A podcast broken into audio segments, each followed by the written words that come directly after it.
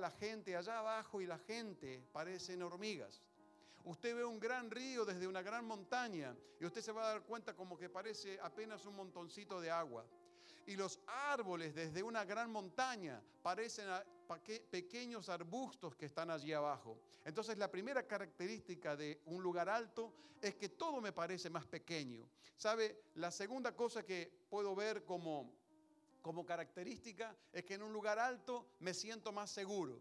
Me siento seguro, claro, porque por ejemplo en una, inundación, por ejemplo, que suceda, todo el mundo corre a un lugar alto para qué? Para estar seguro, para no tener pérdida, para escaparme del peligro. Entonces uno en un lugar alto no solamente ve mejor, no solamente uno tiene eh, esa tranquilidad de estar ahí, sino también tiene la seguridad de que en ese lugar uno está libre de cualquier cosa. Y la tercera característica es que desde un lugar alto tienes una mejor visión. Es decir, puedo tener una mejor elección de por dónde me puedo mover, qué opciones de negocio puedo tener, qué opciones de, diferentes cosas puedo eh, eh, recibir y, eh, o decidir, mejor dicho. Y de esta forma entonces yo puedo elegir estas opciones, puedo elegir el mejor camino, puedo elegir muchas cosas. ¿Por qué? Porque estoy en un lugar alto. Y estas tres características las quiero hablar aquí como introducción porque ahora te voy a decir tres verdades sobre esto.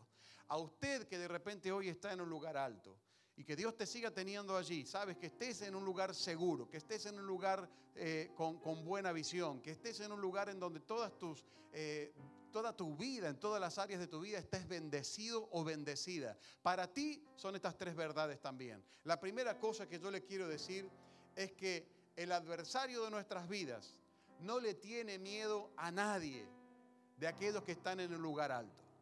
¿Ok? Entonces, que usted esté lleno de la bendición, lleno de la unción, que todo te funcione bien, que no hay ningún problema, que cualquier problemita parecen luchitas, parecen problemitas, cositas. ¿Por qué? Porque estoy en un lugar alto, porque tengo muy, buenas opciones, porque tengo un lugar seguro, me siento seguro, estoy, estoy por encima de todo. ¿Sabe? Quiero decirte que por más dinero que tengas, por más posición que tengas, por más nombre que tenga y por más unción que tenga, hay un adversario que te quiere sacar de ahí. Ahora, lo que quiero explicarte con esto, según eh, jueces capítulo 15 y versículo 16. Nosotros no podemos pensar que el adversario no se va a quedar, que se va a quedar tranquilo. Eh, al contrario, no se va a quedar tranquilo. Él te quiere sacar de un lugar alto.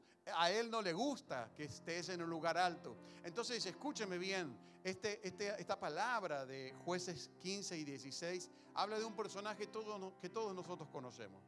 Y no voy a hablar mucho de esto, pero Sansón fue un hombre que tenía un pacto con Dios, si usted lo conoce, era un nazario de Dios, por 20 años fue un juez en Israel, pero ¿sabe qué? Él se puso a jugar con algunas cosas. Y las cosas con las cuales él jugaba, a pesar de que estaba destruyendo a los filisteos, dice que en la primera batalla que tuvo con los filisteos, con una quijada de burro mató a mil filisteos. Y yo te pregunto, ¿usted se piensa que el adversario se quedó quieto? Al contrario, siguieron tramando maneras de poder derribarlo. Hasta que él empezó a mostrar en dónde estaba la falla que él tenía o en dónde estaba su falencia para poder entrar por ahí. Y si usted lee estos dos capítulos, usted se va a dar cuenta que Sansón tenía una tendencia con diferentes mujeres de estar ahí eh, adulterando también. ¿Y sabe qué? Por ahí fue que encontraron una, una brecha y le pusieron a Dalila y le pagaron a Dalila para que Dalila le sacara el secreto de su fuerza. Y usted sabe que entonces ese, ese, ese enamoramiento que hubo en Sansón hacia con Dalila produjo que él se ponga a jugar con el lugar alto en el que él estaba, que él se ponga a jugar con la unción y el pacto que él tenía con Dios. ¿Y sabe qué? Empezó a jugar, bueno Sansón, vos me tenés que decir si realmente me amás, decime de dónde sale tu fuerza. Y él se puso a jugar diciendo, bueno, si me atan con cuerdas nuevas, se me va a ir mi fuerza y se acostó a dormir y entonces lo ataron con esas cuerdas. Dalila lo hizo. Y entonces Sansón, los filisteos contra ti. Y vinieron los filisteos y dice que él rompió todas las cuerdas como si fueran lino quemado y los destruyó. Segunda paliza con los filisteos. ¿Se está pensando que los filisteos se quedaron quietos? No, Sansón, vos me mentiste, me engañaste. Si de verdad me amás, ¿por qué no me decís la verdad? Bueno, atirme con un mimbre verde y ustedes con varias vueltas de un mimbre y ustedes ahí se me va a ir mi fuerza. Y ahí Dalila lo hacía cuando él estaba dormido. Sansón los filisteos contra ti. ¿Y sabe qué pasaba? Otra vez se, liberaba de esas prisiones y, y nuevamente otra paliza en los filisteos. Tercera, ¿se piensa que quedó tranquilo? No, oh Sansón, la verdad, mira, yo ya no quiero más nada contigo, al final lo nuestro es una relación de pura mentira, tú me vas a tener que decir la verdad si es que quiere que sigamos con esta relación. ¿Y sabe qué hizo Sansón? Ya, bueno, mira, ¿sabes qué? Si me haces siete trenzas en mi pelo, ya, llegó, ya, ya estaba llegando más cerca. Si me hacen siete trenzas en mi pelo, ya ahí es donde pierdo la fuerza. Se durmió, le hizo las siete trenzas y ¿sabe qué pasó? Sansón, los filisteos contra ti. Y otra vez se levantó y les dio una, una cuarta paliza. Y vuelta, eh, ahora sí, dice que entonces le dijo, ahora sí, esto se termina, esta relación no va para más, la verdad que no puede ser, que no me digas la verdad, y yo que tanto te quiero, y si vos decís que realmente me amás, me tenés que entregar tu corazón, y dice que ahí, en un momento de tanta vulnerabilidad emocional, a pesar de que él tenía un pacto, a pesar de que él tenía una unción, por haber estado jugando, se pasó de la raya. Y cuando se pasó de la raya le confesó que la fuerza venía del pelo porque él tenía un pacto con Dios y era un nazareno. Y dice que se volvió a dormir y dice que entonces Dalila lo hizo rapar el pelo. Y cuando de repente se despertó, él dijo, Sansón, los filisteos contra ti. Y ahora él sí dijo, ahora sí, les voy a pegar esta última paliza. Y ahora sí me voy de acá, me voy a ir de esta ciudad. Pero ¿sabe qué? Cuando eso pasó, ya el pelo no estaba, Dios no estaba con él. Y entonces hicieron de Sansón un juguete.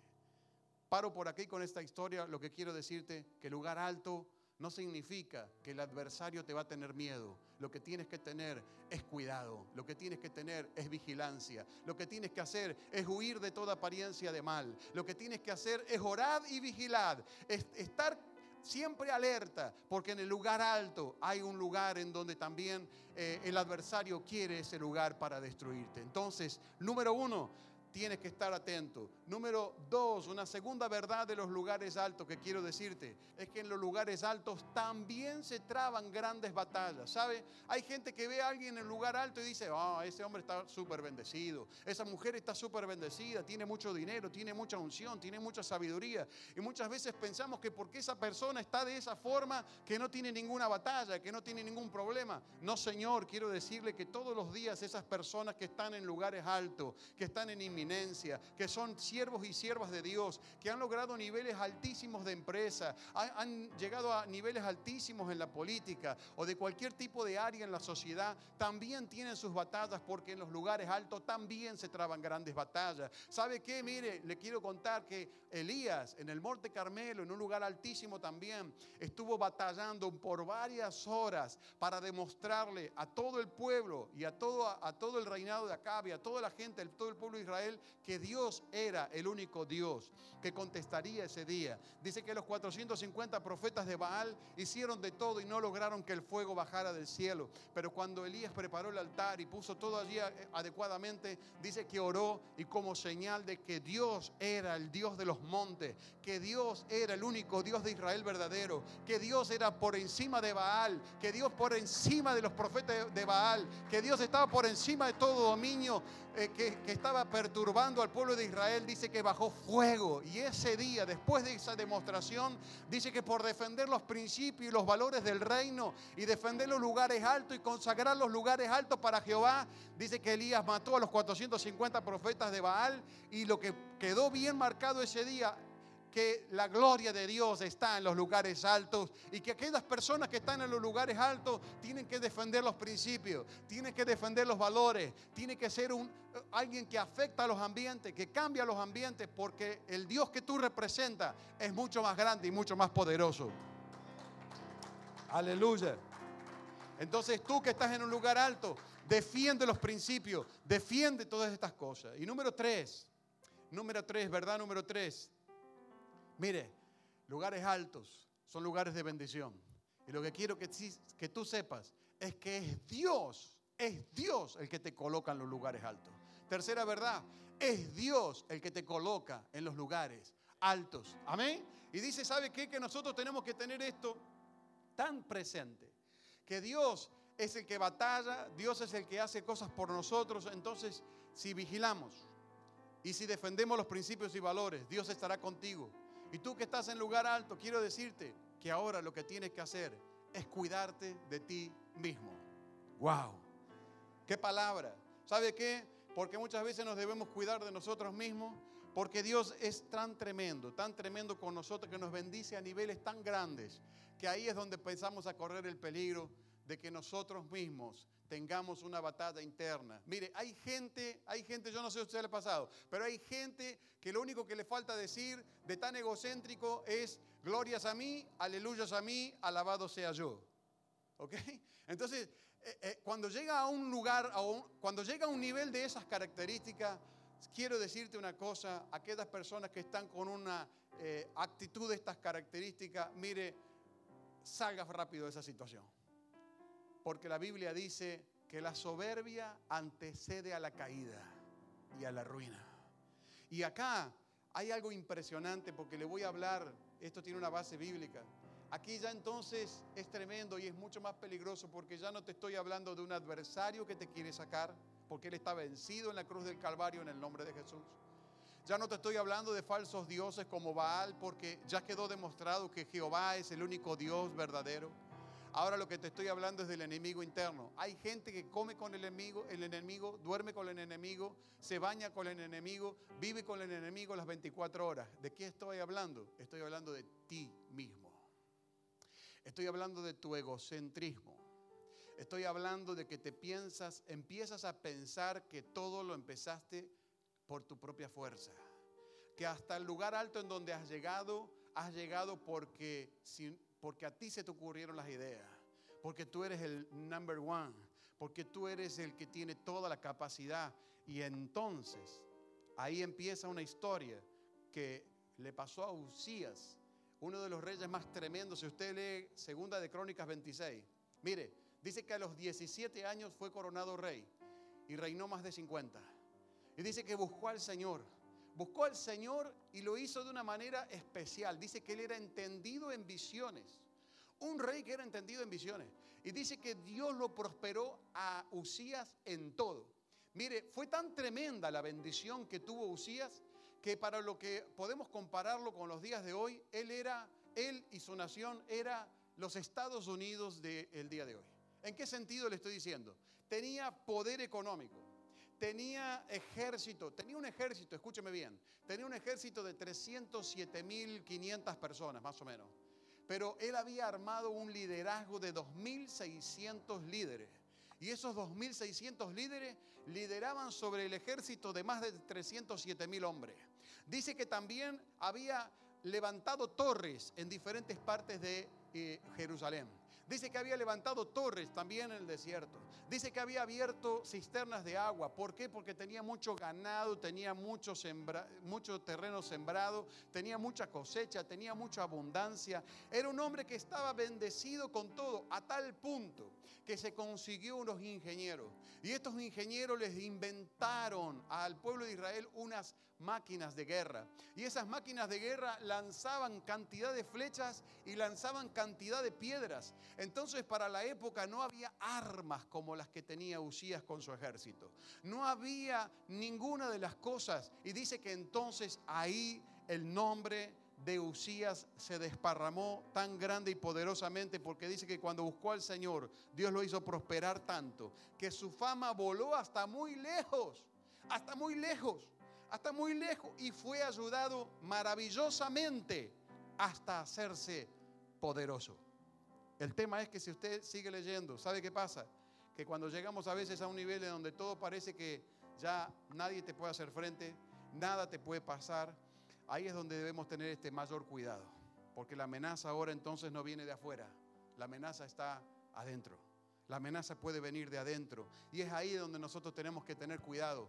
Porque Él perdió la batalla con su propio ego. ¿Por qué le estoy diciendo esto? Escúchame bien, dice que su propio ego hizo con que Él se rebelara contra Dios porque él estaba tan bien, tan poderosamente bendecido. Su nombre había sido desparramado por todas las naciones, diciendo que no había hombre como él, no había ejército como el de él, no había eh, nación como la de él, tan bien preparada. Como te dije, era una potencia mundial y dice que entonces él se sintió en el derecho de ir hasta donde estaban los sacerdotes, agarrar incienso y porque él era el number one, querer entrar a quemar incienso también. Y ahí los sacerdotes le dijeron, eh, eh, rey, discúlpeme, pero usted no puede hacer esto porque esto es para nosotros los que estamos consagrados para esto. Y dice que él dijo, no, no, yo soy acá, usted no sabe quién soy yo, usted sabe quién es mi familia, usted sabe quién soy yo, usted sabe con quién está hablando. Entonces dice que entró y prendió el incienso y sabe qué pasó, a Dios no le gustó esa actitud.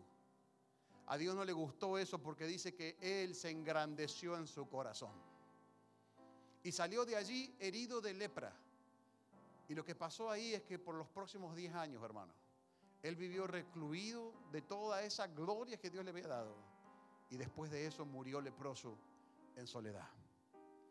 ¿Qué quiero decirte con esto? Son los tres lugares. Son, son las tres verdades que yo quiero decirte sobre lugares altos. Claro que entonces nunca podemos olvidarnos quién es Dios. Por eso quiero que declares conmigo lo siguiente. Todo lo que soy todo lo que hago y todo lo que tengo proviene de Dios. Vamos, una vez más, todo lo que soy, todo lo que tengo y todo lo que hago proviene de Dios. A Dios sea la gloria. Lo importante, lo importante no es llegar. Lo importante no es llegar. Lo importante es que te mantengas en el lugar alto. Llegar vas a llegar con seguridad. Lo que yo quiero que aprendas a mantenerte en el lugar alto para que solo el nombre del Señor sea glorificado. Porque Dios es el Dios de los montes. Dios es el Dios de los que, aquel que nos da la victoria y nos hace llegar a lugares altos. Pero nunca te olvides de donde Dios te sacó. Nunca te olvides de donde Dios te levantó. Y dile constantemente, a Dios sea la gloria en todo momento y en todo lugar. Pero ¿sabe qué? Aleluya. Aquí viene una parte que me encanta. Porque Dios es un Dios de los montes, sí, claro que sí. Pero ahora te quiero hablar de los valles. Y te quiero hablar de los valles, ¿por qué? Primero voy a empezar con tres características de los valles. Y, para esto voy a empezar diciéndote ah, que en el valle ya es todo diferente. En el valle entonces yo me doy cuenta que en vez de estar por arriba, ahora estoy por abajo. En el valle entonces tengo un lugar de lucha. En el valle entonces tengo un lugar de dificultad. ¿Sabe? El río que desde arriba yo lo veía como un charquito de agua, ahora me doy cuenta que es bien grande y sus corrientes son fuertes. La gente que yo las veía como pequeñas hormiguitas, ahora me doy cuenta que hay gente más fuerte que yo, más poderosa que yo. Los árboles son enormes, ya no me parecen apenas un arbusto. ¿Por qué? Porque ahora entonces ya no estoy seguro como en el monte, en el valle estoy como más vulnerable. Todo me parece eh, todo me parece como que estoy yo en desventaja. Parece que estoy en desventaja delante de todas las personas. Parece que estoy en desventaja delante de todas las situaciones. Yo te dije que en el monte tienes mejores opciones, tienes mejor visión, te sientes más seguro, pero ahora en el valle es un valle donde no hay visibilidad, no entiendo bien lo que pasa, no sé lo que me está pasando. Eh, todo es más complicado, todo es más duro, todo está Yo te quiero hablar entonces, si usted se siente en el valle, quiero hablarte de tres verdades al respecto de Dios en el valle. Escúcheme bien, y, y, voy a decir en esta cámara, yo sé que aquí de repente hay gente que se siente de esa forma. Te sientes vulnerable, no estás viendo qué es lo que está pasando, no sabes qué es lo que está pasando o no entiendes lo que está pasando. Y lo que sí quiero decirte, que este Dios de los montes, Dios de los valles, hoy está hablando contigo. Esta palabra es para ti, que estás en tu casa, con tu familia o en el lugar que tú te encuentres. Si tú te sientes en el valle, quiero decirte que Dios está hablando contigo hoy. Esta palabra es para ti, esta palabra es para ti, es para cada uno de nosotros en el nombre de Jesús. Hay una historia fantástica en Segunda de Reyes 6, verso 18. En realidad unos versículos antes, pero yo tomé el verso 18 por lo siguiente. Dice la Biblia que estaba entonces el profeta Eliseo con Giesí. Y dice que los sirios se pusieron malísimos, estaban enojadísimos, porque el rey no sabía cómo podía ser que todas las estrategias que ellos hacían y armaban en contra del pueblo de Israel, dice que entonces eh, se les desbarataban. Y entonces le vino alguien a decir, ¿sabe qué pasa, rey? Le estamos, estamos errando el camino. ¿Qué pasa? Hay un profeta en Israel que todo lo que usted aquí está tramando, él lo ve, él lo escucha y entonces se lo avisa primero a los, a los de Israel. Por eso cada batalla que nosotros estamos teniendo en contra de ellos las perdemos, porque ellos ya, saben todos nuestros planes de antemano. Entonces, ¿sabe qué hizo el rey? Dijo, vamos a ir a buscar ese Eliseo y le vamos a matar al profeta, porque matándole al profeta se terminó entonces las declaraciones y se terminó entonces todo esto. Dice que un día se levantó Giesí de mañana. Yo me lo imagino saliendo de la, de la casa, saliendo de la habitación en la arveja. Fue allá a querer lavarse la cara. Cuando se estaba lavando la cara, ni se había sacado bien la lagaña. De repente dice que ellos estaban en un valle, porque pues ya te lo voy a decir por qué. Y dice que de repente ve que estaba rodeado del ejército de Siria. Y entonces salió corriendo y entró en donde estaba Eliseo y dijo, mi señor, mi señor, mire carros y caballeros, lo que está pasando acá es tremendo. Hoy sí, Eliseo, yo ya, mire, yo vi muchos milagros, pero hoy, hoy, hoy yo creo que ya no la contamos la historia. Y estaban apenas ellos dos solos. Y cuando salió Eliseo con él para afuera, dice que entonces le dijo, Giesí, no tengas miedo, porque más son los que están con nosotros que los que están con ellos. Y, él, y Giesí no entendió eso. ¿Y sabe qué? Entonces ahí Eliseo le dijo, Padre, yo te pido que le abra los ojos a Giesí, para que él vea lo que yo estoy viendo. Y entonces dice que cuando después de esa oración, Giesí abrió los ojos. Y cuando Giesí abrió los ojos, él empezó a ver lo mismo que el profeta estaba viendo, por eso el profeta estaba tranquilo. Porque estaba viendo lo mismo ahora, estaba viendo a los sirios en ese lugar, pero ahora por encima de los sirios había un gran ejército con carruajes de fuego y había un gran ejército de Dios por encima de todo esto. Y la Biblia dice en el versículo 18 que ellos, los sirios, descendieron hasta Eliseo. Entonces, ¿qué quiero decirte con esto? Y la revelación viene aquí, escúchame. Eliseo estaba en el valle, los sirios estaban en un lugar más alto, pero el ejército de Jehová estaba por encima de todo. ¿Qué quiero decirte? Tu, tu adversario puede parecer más grande que tú tu problema puede ser más grande que tú. Tú de repente no sabes cómo lo vas a hacer ni cómo lo vas a solucionar. Tú de repente no sabes cómo vas a salir de esta. Pero quiero que en esta mañana abras los ojos y comiences a ver que Dios está por encima de ese problema. Dios está por encima de tu adversario. Dios está por encima de todo.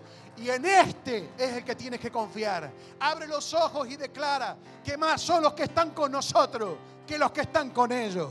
Más son los que están con nosotros que los que están con ellos. Aleluya.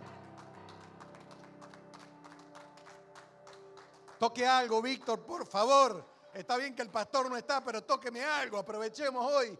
Hágame un favor, tóqueme un tango. Tóqueme un tango, tóqueme alguna cosa así que me haga sentir bien.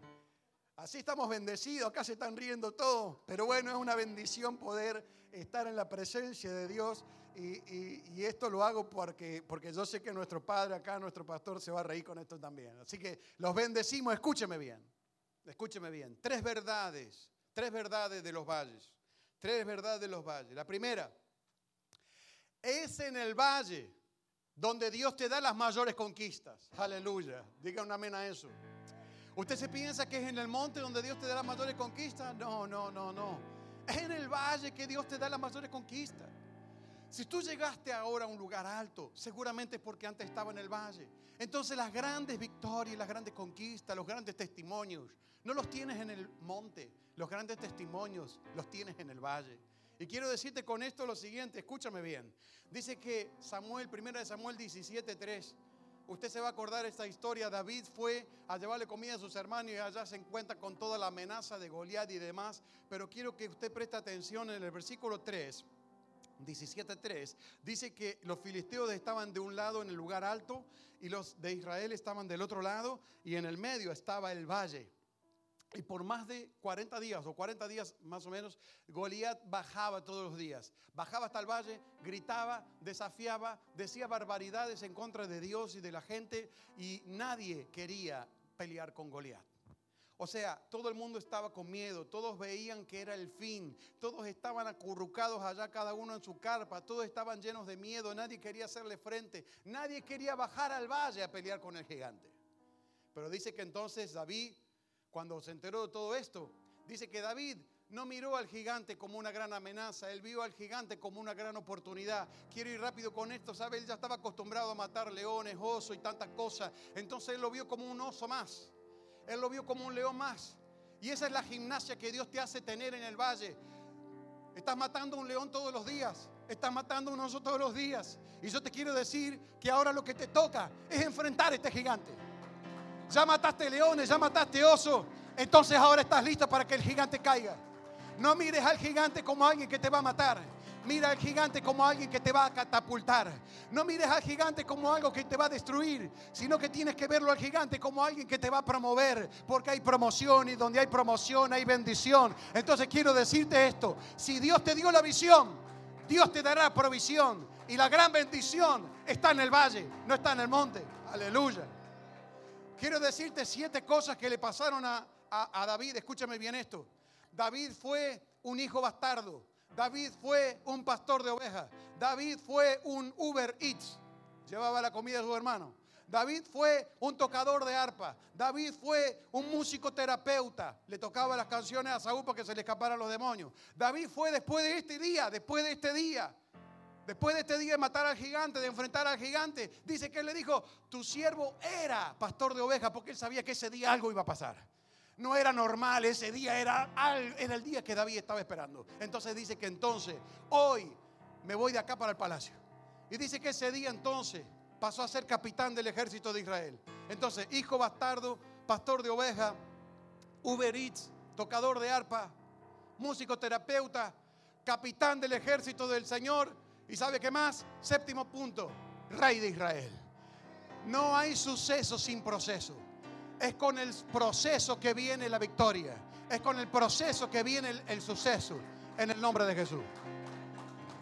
Entonces, número uno, es en el valle que Dios te da las grandes y mayores victorias. Número dos, escúcheme bien.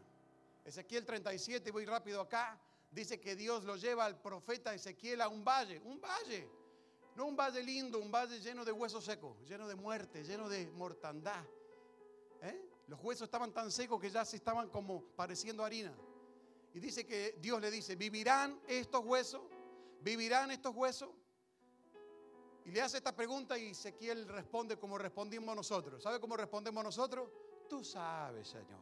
Tú sabes todas las cosas. Pero Dios ese día no quería que andemos diciendo eso. No quería que Ezequiel dijera eso. Le dijo, entonces Ezequiel, profetiza. Y empieza a profetizar. Entonces la segunda verdad que te voy a decir de parte de Dios en esta mañana es que si tú estás en el valle, profetízale al valle por más hueso seco que haya, por más muerte que haya, por más mortandad que haya, si se murieron los proyectos, si se durmieron, se murieron los proyectos, los negocios, si perdiste dinero, perdiste casa, perdiste auto, perdiste lo que hayas perdido. Y piensas que ya estás en la nada, estás en el valle, estás vulnerable, no tienes absolutamente nada, no tienes salida, quiero que ahora profetices en tu valle, ahora profetízale a la hipoteca, profetízale a la empresa, profetízale negocio, profetízale a tu familia, profetiza en tu casa, porque en el nombre de Jesús no es de muerte, es de bendición. En este tiempo nos han metido un miedo con toda esta pandemia. Yo entiendo que hay que tener cuidado, que hay que tener precaución, que hay que tener distanciamiento social. Y está bien, cuídese, pero no permitas que esto se te meta a la mente y al corazón y piense que estás en un valle de devastación y de muerte, porque hay gente en esta pandemia que está haciendo mucho dinero. Y yo quiero que tú estés más de los que ganan que de los que pierden. Dios quiere que estés más de los que tienen ideas innovadoras, de aquellos que no, no tienen nada. Dios quiere que estés del lado que ganan mucho y no de los que han perdido. Por eso esto depende de ti, de tu declaración. Declara en tu valle que va a haber vida, que va a haber bendición, que va a haber multiplicación y vas a ver como el Espíritu de Dios llega. Dice que entonces el Espíritu de los cuatro vientos vino y levantó un gran ejército que estaba vivo, que estaba listo para luchar.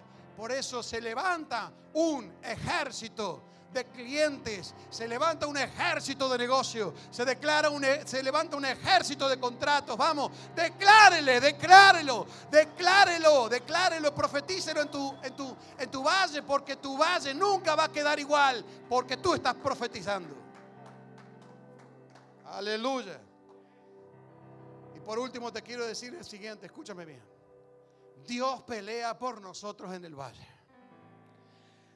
Segunda de Corintios 20:15, en estos momentos es cuando nosotros podemos ver a Dios manifestándose poderosamente. Porque ahora sí, ahora sí dice que acá había una guerra importantísima. Fíjese una cosa, una cosa es una batalla, muy diferente es una guerra. ¿Ok? Y dice que ahora, en este versículo aquí, Dios habla con Israel y con el rey Josafat. Y le dicen, señores, mire, yo sé lo que usted está pasando. Está viniendo un ejército numeroso y ustedes son pocos. Pero quiero decirle que ahora en esta guerra ustedes se me quedan quietos y tranquilos y que vean la salvación de su Dios. Y ustedes van a ver quién soy yo. Dice que entonces de ahí en adelante, segunda de Crónicas 20:15 y ahora empieza el verso 17. Escúchame bien. Dice que Dios le dice, "Estad quietos y ve la salvación de tu Dios." Pero en el verso 19 dice que entonces, ¿sabe qué hicieron? Ya tenían que estar quietos. Y mientras que estemos quietos, como Dios dijo que nos va a mostrar su salvación, nosotros lo que tenemos que hacer es adorar. Entonces, número tres, adora en tu valle. Número uno, enfrenta al gigante en tu valle. Número dos, profetiza tu valle. Y número tres, adora en el valle. ¿Sabes por qué? Porque ellos adoraron al Señor en el valle. Y se levantaron bien de mañana en el verso 19. Y adoraron al Señor. Y glorificaron al Señor. Y dijeron, para siempre es su misericordia. ¿Y sabe qué pasó? En el verso 20, el rey Josafat, antes de salir a la batalla, les dice una declaración como rey a, toda, a todo ese ejército. Pero habían hecho lo siguiente, orando de mañana en la primera fila, pusieron a toda la gente que adoraba y que glorificaba al Señor con instrumentos. Y estaban vestidos para eso, con todo su ornamento y dice que entonces el rey les dijo lo siguiente, miren, nosotros tenemos que creer en Jehová porque estaremos seguros. Y si creemos en sus profetas, seremos prosperados. Y con esa declaración el rey los envió a la batalla. ¿Sabe qué pasó? Dice que entonces de repente se empezaron a matar los unos a los otros de los enemigos. Y cuando ellos llegaron al lugar, ya estaban todos muertos. No tuvieron que sacar la espada, lo único que hicieron fue adorar. Y mientras ellos adoraban, Dios hizo que entrara una confusión en el ejército contrario y se mataron todos entre ellos. Entonces lo único que pasó después de la adoración, ¿sabe qué pasó? Es que ellos llegaron al lugar, estaban todos muertos y empezaron a levantar un botín.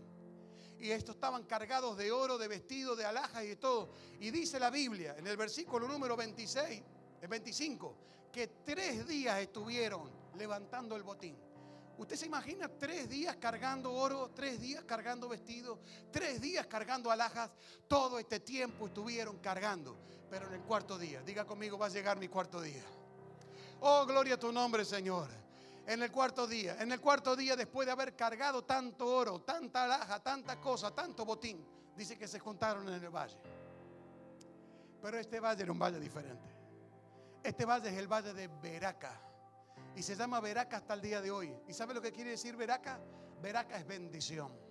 Entonces quiero decirte, enfrenta a tu gigante, profetiza en el valle y adora en el valle, porque lo que Dios está haciendo es cambiar tu valle de huesos secos en un valle de bendición.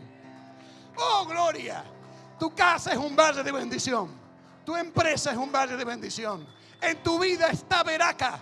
En tu vida está Veraca. Tú estás en el valle de la bendición. Tú estás en el valle de la victoria. Tú estás en el valle de la prosperidad. Tú estás en el valle de la abundancia. Tú estás en el valle de recoger, de recoger, de levantar botín, de levantar bendiciones, de levantar aquello que Dios mismo te va a entregar. Porque Él te va a mostrar que es Dios en tu vida. Y de esta Él te saca victorioso.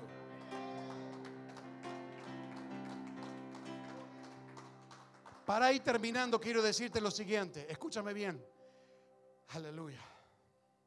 La cuestión no es si estoy en el lugar alto o si estoy en el lugar de abajo. La cuestión no es si estoy en el monte o si estoy en el valle.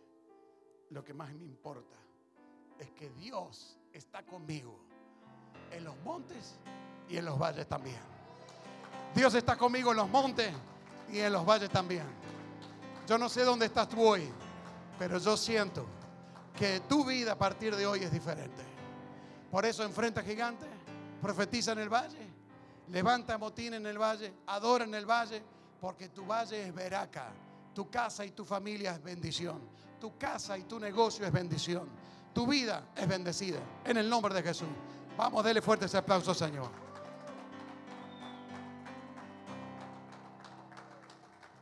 Aleluya. Gracias, a Dios por esta palabra. Quiero que ahora pasemos un momento especial. Mire, con esta palabra usted no puede dejar de ofrendar, no puede dejar de diezmar. Aquí tengo la aplicación, si usted no se la bajó, la puede bajar. En, en la aplicación usted va a poder donar. Y de esta forma vamos a poder entregar nuestros diezmos y nuestras ofrendas. Y vamos a poder ser fiel al Señor adorando al Señor también con nuestros diezmos y nuestras ofrendas. Usted va a tener allí diferentes maneras de diezmar, de, ofrendar, de donar.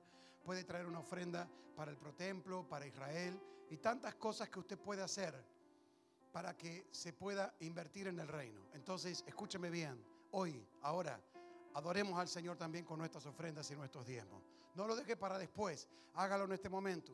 Voy a orar por ti, voy a orar por ti y en este día, en el nombre de Jesús, Dios está haciendo grandes cosas porque vas a ver su salvación.